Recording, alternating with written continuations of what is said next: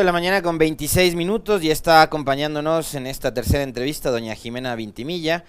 Eh, ella es jurista con una trayectoria extensa y con ella vamos a hablar sobre estos procesos de mediatización de la justicia. Hemos visto cómo en los últimos días, a propósito de eh, la remoción del alcalde de Quito, Jorge Yunda, y la intervención de un par de jueces, eh, estos jueces han sido de alguna forma expuestos por los medios de comunicación y han sido a partir de ahí también sometidos a unos procesos disciplinarios, ¿no? Y esto es algo que me llama mucho la atención. Nuestra invitada además sabrá exponerlo con muchas más luces que yo porque es especialista en la materia. Eh, antes les molestaba, ¿no? Cuando intervenía la judicatura con el famoso error inexcusable, pero ahora sí está bien entrar a revisar las decisiones judiciales. ¿Cómo está Jimena? Buenos días, bienvenida. Les saludamos Licenia Espinel y Alexis Moncayo. Muy buenos días, Alexis. Muy buenos días, Licenia. Es un gusto para mí estar en Punto Noticias. Un saludo para toda la audiencia de Pichincha Universal. ¿Cómo entender esta intervención eh, tanto de los medios como también de los organismos administrativos en la justicia eh, para, digamos, de alguna forma, no sé si modificar los fallos, intervenir en estos fallos? Eh, como hemos visto, específicamente en el caso de Yunda, que es lo más cercano, y de ahí vamos a ir hablando de otros casos similares. Bueno, eh, Alexis y Licenia, realmente estamos viviendo unos tiempos insólitos, ya que la tecnología nos ha acercado, pero al mismo tiempo también a través de la tecnología se dan una serie de sucesos que, como bien ha dicho el señor presidente de la Asociación de Magistrados y Jueces del país, eh, puede eh, afectar derechos ¿no? de las personas como son el derecho a la honra y en contraposición justamente con la libertad de expresión. Eh, yo trabajo en el Consejo de la Judicatura y he podido observar una muy decidida y valiente decisión de combatir la corrupción en todo sentido y esto por supuesto que debe incomodar a intereses oscuros que lamentablemente están en, todo el mundo, no solo en el Ecuador, no somos la excepción. Sin embargo, eh, pienso como jurista que soy que eh, el derecho al debido proceso, la presunción de inocencia, hoy están Alexis y Licenia trastocados. Estamos viviendo una época en la que se presume la culpabilidad, se presume la responsabilidad de las personas y ya se juzga en una arena que no es la judicial. Para una persona, para que un juez pueda determinar una responsabilidad de una persona, tiene que eh, pasar por una audiencia de juicio ante un tribunal penal, en el caso de materia penal, y en ese tribunal tiene que haber eh, contradicción, oralidad, son principios básicos, inmediación, que ahora por la pandemia eh, el hecho de, tener que estar eh, atrás de una pantalla, pues eh, digamos que limita este principio de inmediación. Y con todos esos elementos, el juez, haciendo uso de, de todas las herramientas que posee, podrá determinar si alguien tiene un grado de responsabilidad en algún hecho ilícito. El derecho penal no es un cajón desastre para que reciba absolutamente todos los problemas que se presentan en la sociedad. Hay casos que son más políticos que jurídicos y que están en sede jurisdiccional, sin embargo, a través de los medios están ya determinando responsabilidades que obviamente pueden afectar los derechos de las personas. Doña Jimena, en ese sentido, el, hecho de que esto, este tema se vuelva mediático y que en, los, a través de los medios ya se dicten incluso sentencias, eh, se ha vuelto, digo yo, de una forma, se, lo ha naturalizado, se ha generalizado, al punto que, por ejemplo, en el caso específico del señor alcalde de Quito, Jorge Yunda, eh, medios periodistas, medios de comunicación eh, han señalado que habrían supuestas irregularidades en el tema de los sorteos para las causas que él ha tenido pues un pronunciamiento parcialmente favorable. Y lo vinculan a usted eh, en, el, en, el, en, esto, en este asunto diciendo que usted es asesora de la presidenta de la Judicatura y, que usted habría sido abogada del señor Lenín Mantilla, que comparte el proceso con el señor Yunda en el caso pruebas COVID, y qué coincidencia que el señor Yunda logra los recursos sin sorteo. ¿Qué decir respecto a estas afirmaciones? ¿Qué tanta, eh, que son así, no son así? Y, es o no responsable hacer este tipo de afirmaciones si se tiene o no se tiene las pruebas del caso? Gracias, Licenia. Es absolutamente temerario que alguien amparado en su derecho a la libertad de expresión o, como reportero de, un medio de difusión eh, pública, eh, se atreva a aseverar hechos sin tener pruebas para ello. Y esta es la parte más, más, digamos, dolorosa, más grave y más dañosa contra la honra de las personas. sí, yo soy asesora de la presidenta del Consejo de la Judicatura, me acabo de vincular al Consejo hace un par de meses. Eh, es verdad que antes de vincularme al Consejo de la Judicatura, yo estuve em, en la defensa del ex secretario de Salud, el doctor Lenin Mantilla. Tanto el, el señor Yunda como el doctor Mantilla, el doctor Yunda también no tienen una sentencia ejecutoriada que diga que son responsables de los hechos que se les imputan. Por lo tanto, yo apelo siempre a la presunción de inocencia de las personas y a que intereses perversos, que quién sabe qué cosas están intentando ocultar para desviar una valiente y frontal actuación de parte de la presidenta del Consejo de la Judicatura, a la que yo le puedo dar un consejo, pero ella es la que decide qué acciones toma.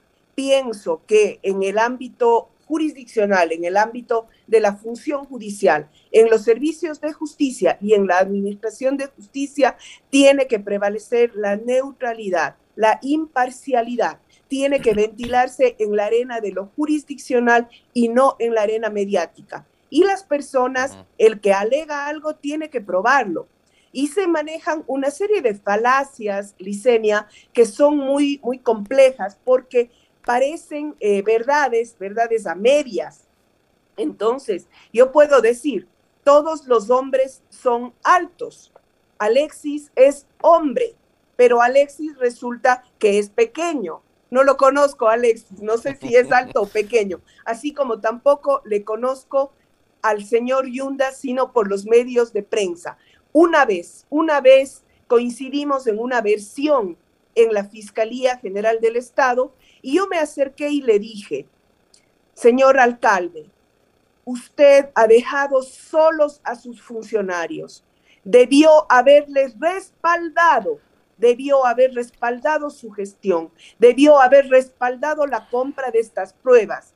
Y si algo había que explicar o algo había que responder, tenían que haber hecho frente a esto. No cobardemente dejarles sueltos. Es todo lo que he hablado en mi vida con Jorge Yunda y entonces, de ahí que se diga que es mi amigo íntimo, que nosotros estamos armando algo para favorecerle, pues quienes me conocen sabrán decir que eso es perverso. Es una insinuación que lamentablemente cada día estamos viendo que se permiten hacer ciertos medios de comunicación, y en esto tengo que rescatar el hecho de que no son todos, de que sí hay periodistas serios, pero hay otros que están haciéndole el juego a quién sabe qué intereses, y en esto yo invito a la ciudadanía a que estemos pendientes, a que estemos efectivamente al, viendo qué es lo que está ocurriendo con este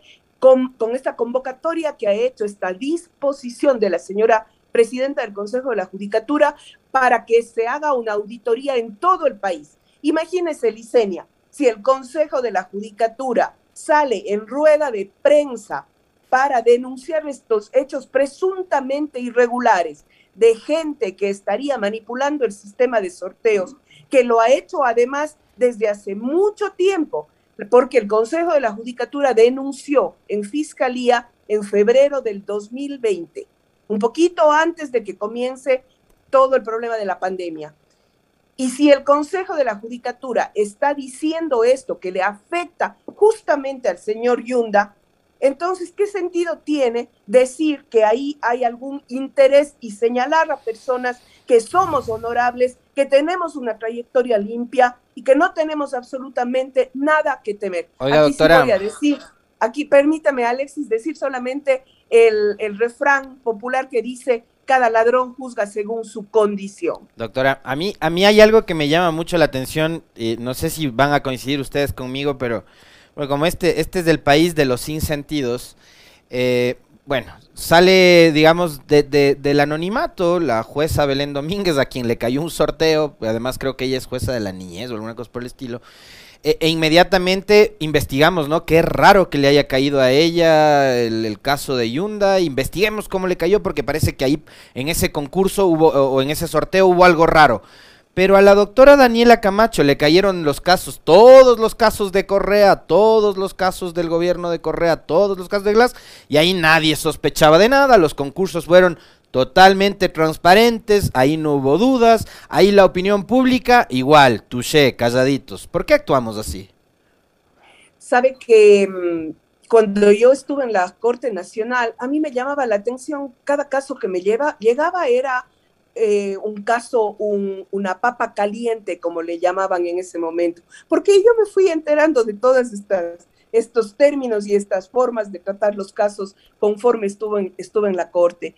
Pero, Alexis, este llamado a que se haga una auditoría nacional, a que Fiscalía realmente revise qué es lo que está pasando en los concursos, en las judicaturas de instancia, en los tribunales, en las cortes provinciales, en la Corte Nacional, en todas, absolutamente todas y cada una de las judicaturas, porque aquí no es el sistema, como bien lo ha explicado la señora presidenta. El sistema funciona perfectamente. El sistema funciona con algoritmos, se ponen los, los datos y el sistema arroja unos resultados y ya está.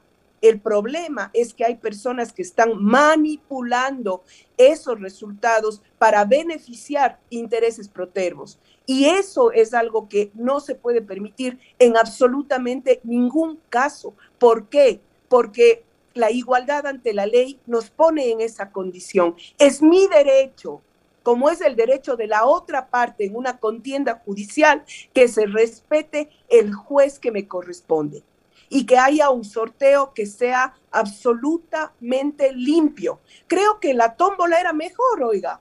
Realmente a ratos pienso que eh, la tómbola en la que podíamos ver ahí las bolitas como un sorteo a la, a la antigua, era mejor que estas posibilidades tecnológicas que supuestamente nos permiten tener esos controles y vea usted qué es lo que está pasando, porque se puede manipular la data, la información que entra a estos sistemas. Y ahí sí, y ahí sí prestarse para la corrupción. Si se prueba, porque esto es un tema que está en proceso, que estos y otros casos han sido direccionados a algún juez que tiene alguna afinidad o que tiene alguna simpatía o algún pacto con alguien, eso es corrupción. Y ahí es donde debe, ahí es donde debe actuar la fiscalía diligentemente y ahí es donde debe señalar a quienes son los responsables, pero no a todos los funcionarios. Este momento parecería ser que todos somos delincuentes mientras no se pruebe lo contrario. ¿Qué está pasando, por favor? Yo hago un llamado a la sensatez. Eso pasa porque en los titulares, en los grandes titulares de prensa, a cualquiera, a cualquier persona acusada de delitos, sobre todo que tienen que ver con manejo de fondos públicos o cosas por el estilo, porque además el asunto de la corrupción se ha convertido en, en, en terreno fértil para, la, para el desprestigio de mi enemigo político. Entonces, con los titulares de prensa, nosotros ya nos encargamos de sentenciar y de juzgar a todo el mundo, doctora. Exacto, Alexis, es esta la arena de los medios. Ahora, está muy bien el trabajo periodístico en el sentido de comunicar cosas que pueden estar ocultas para el común de los mortales y que tienen que salir a la luz. Pero hay un límite y hay un límite a la libertad de expresión y es el derecho a la honra. Les invito a que revisen el caso eh, de, con el, el fallo de la Corte Interamericana de Derechos Humanos, Kimmel versus Argentina sí, los funcionarios, los servidores públicos, de alguna manera estamos expuestos al escrutinio público con una, incluso hay una palabra, ¿no? El PEP, persona expuesta públicamente.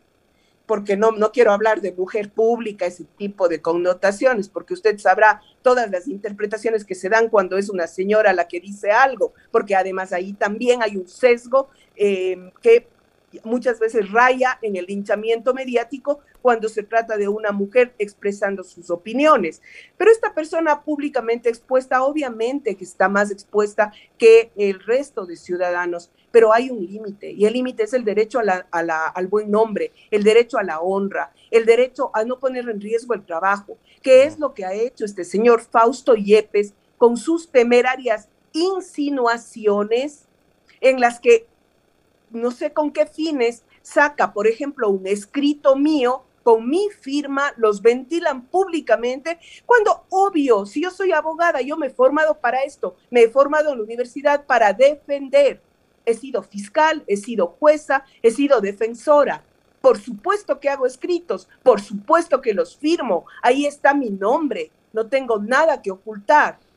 Entonces, aquí estos, estos dichos de que hay, aquí hay una mafia que ya se califica además con absolutamente todos los adjetivos, que está enquistada en las instituciones para hacer daño o para eh, favorecer algún interés de alguien, esto tienen que probarlo, esto tienen que probarlo. No se puede lanzar lodo con ventilador. Pero yo creo, yo creo y estoy segura de que las instituciones, así como tienen estos malos servidores que tienen que salir y que tienen que evidenciarse, también tienen mucha gente valiente, mucha gente que está trabajando bien y mucha gente que quiere este país y que quiere que terminemos con esta macabra, macabra división que lo único que hace es distraernos de tanto trabajo, de tanta de tanto esfuerzo que hay que hacer día a día para lograr tener una verdadera justicia, para lograr conocernos como ecuatorianos, dialogar, pensar que además todo se resuelve en Quito y en ciertos medios, es no conocer el país. Yo vengo de Cuenca y por lo tanto puedo decir que esto es claramente un, una, una idea, unas acciones, unos hechos que quieren eh, conseguir un resultado acomodé el lugar, dañando todo lo que esté al paso sin ningún escrúpulo. Esa es la palabra, sin ningún escrúpulo. El día lunes veremos pues qué pasa y veremos ahí si efectivamente nosotros somos tan poderosos como para influir en algún, en algún sorteo. Yo le asesoro a la presidenta en mediación, creo en la justicia de paz, en temas que tienen que ver con violencia de género. Creo que aquí hay un problema enorme en el país y que hay que darle una respuesta. Pero Doc, oiga, aquí, aquí hay responsabilidad de los medios, porque ya vamos cerrando, pero sí quiero, porque a ratos como que los periodistas también en este país somos culpables de todo lo malo, así como el anterior entrevistado le echaba la culpa de todo a Correa. Acá parecería que también los medios son los responsables de todo, pero aquí hay complicidad también de sus colegas abogados, porque por ejemplo, le cito, usted hablaba de que cómo se ha estigmatizado la mafia esto, los mafiosos por aquí, la mafia por acá. Y por ejemplo, una de las, de las denunciantes en contra del alcalde Yunda para eh, promover su destitución es abogada, la doctora Jaramillo. Es más, fue funcionaria del municipio de Yunda fue directora de mercados o alguna cosa por el estilo. Em, le removió del cargo y creo que por ahí también viene algún tipo de resentimiento o algo así. Eh, pero ella en sus, en sus tweets y en sus eh, intervenciones habla de la mafia y eso también parte del rol de quienes este, están al frente del derecho y de, de sus colegas.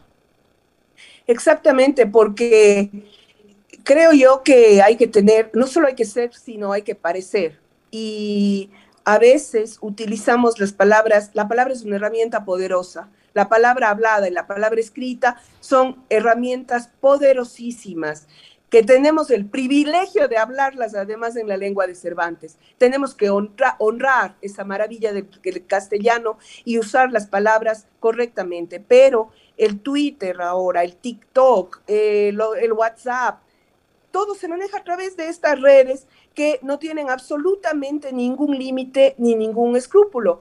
Entonces, se puede, perdón, se puede decir cualquier cosa y no pasa nada.